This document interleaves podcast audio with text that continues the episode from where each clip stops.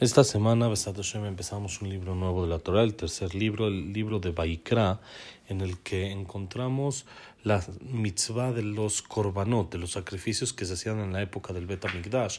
Hay diferentes tipos de sacrificios, pero dice aquí en el libro Birkat Peretz, que estamos estudiando este año, que encontramos varias mitzvot que no son obligatorias, sino la Torah no las dejó según el interés de la persona si quiere hacerlas o no. Por ejemplo, las donaciones para el Mishkan, que era solamente la persona que tenía ganas. O hay, como dijimos, un tipo de corbán que se llama corbán edabá, que es el sacrificio que una persona que tenía ganas de acercarlo a Shem, no por obligación, sino una persona que quería hacerlo, lo podía hacer como, por ejemplo, un agradecimiento o por cualquier cosa. O, por ejemplo, la mitzvah de Nazir, del Nazareo, que nadie tiene obligación de hacerlo, sino únicamente el que le nace de su corazón hacerlo es lo que debe de hacer. Igual también aún dentro de mitzvot que son obligatorias, encontramos que hay algunas que su cantidad no es, no está estipulada en la Torah, sino es también opcional cada quien según la donación o según la intención que quiera hacerlo. Por ejemplo,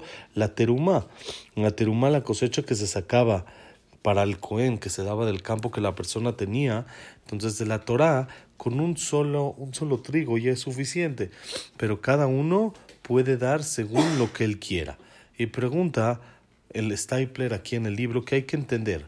Si en realidad estas cosas son necesarias hacerlas y cumplirlas, es obligatorio, eh, no obligatorio, sino son necesarias, entonces ¿por qué Hashem las dejó como opcionales y solo el que lo quiera hacer? Y si no son tan necesarias, entonces ¿para qué la Torah nos pidió como opcional que lo hagamos? ¿Qué es esta estilo? ¿Es obligación o no obligación? Si es obligación, entonces que quede como obligación real y no solo el que lo quiera hacer. Y si no es obligación, entonces ¿para qué hay que hacerlos? Entonces dice algo muy bonito aquí, que en realidad este tema de que la persona que le nace hacer las cosas, el Shem Shamaim, en algo que no está obligado a hacerlo, es un tema muy importante en el servicio a Hashem y es un secreto y un fundamento muy grande para conseguir el amor y el temor a Hashem. Porque en realidad encontramos que en la Torah hay varias mitzvot que son acciones, actuar y hacer, que eso es, entre comillas, fácil o se puede lograr hacer, pero cuando nos piden, por ejemplo, et Hashem lo queja, amarás a Hashem tu Dios, la pregunta es cómo se puede amar a Hashem si es de que eso no me nace, si es algo que va, depende del corazón. Entonces, sobre esto hay varias respuestas, por ejemplo, trae lo que dice el Rambam, que por medio de que la persona empieza a recapacitar y ve la grandeza de Hashem, la grandeza en, su mundo, entonces así es como puede conseguir el amor hacia Hashem por medio de recapacitar en las creaciones y la grandeza de él. O por ejemplo, en el libro Jobot Levavot destaca que para poder amar a Hashem basta con pensar en los favores y todas las bondades que hace con nosotros. Pero dice el Stapler aquí, dice, ¿qué va a hacer la persona que en realidad tiene cerrado el corazón y no, esto no le despierta amor a Hashem, aun cuando estudie estos temas y aun cuando recapacite en esto? Otra manera dice el, el, el libro eh, Mesilat Yesharim, que cuando la persona es ágil y hace las cosas con cariño, con amor, hace los actos, ¿sí? eso le provoca una inspiración exterior, le ayuda al, al interior también y eso hace que pueda tener una alegría en realidad interior cuando por fuera hace los actos también con amor.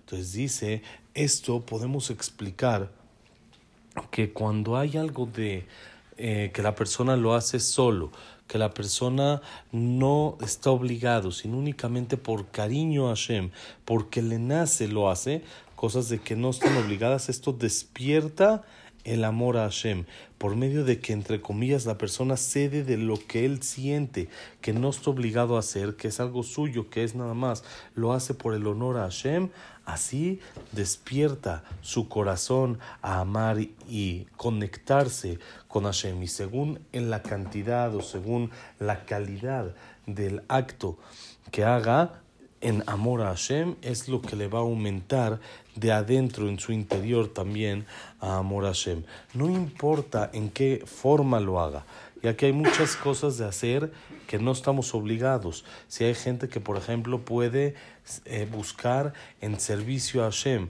hay quien lo hace el Hashem Shamaim en el estudio de la Torah, algunos en las tefilot con mucha entrega, algunos aumentando tzedaká, dando mucha tzedaká y bondades a los demás cada uno, algunos en Zikuya Rabim, en ayudar a que los demás tengan cosas o se acerquen a la Torah, cada quien en lo que le nace hacer, pero cuando la persona hace algo que le nace, entonces que no está obligado, eso le va a ayudar a amar a Hashem. Sale que todas estas mitzvot que no son obligatorias en sí, sino son únicamente como parte de una inspiración, algo que le nace, que la persona desea hacerlo, eso provoca que tenga amor a Hashem. Es por eso que la Torah nos dio muchas de esas mitzvot, entre comillas, opcionales, para que por medio de eso despertemos nuestro amor a Hashem. Y así encontramos, por ejemplo, en gente que le nace hacer algo que antes no lo hacía y en eso se considera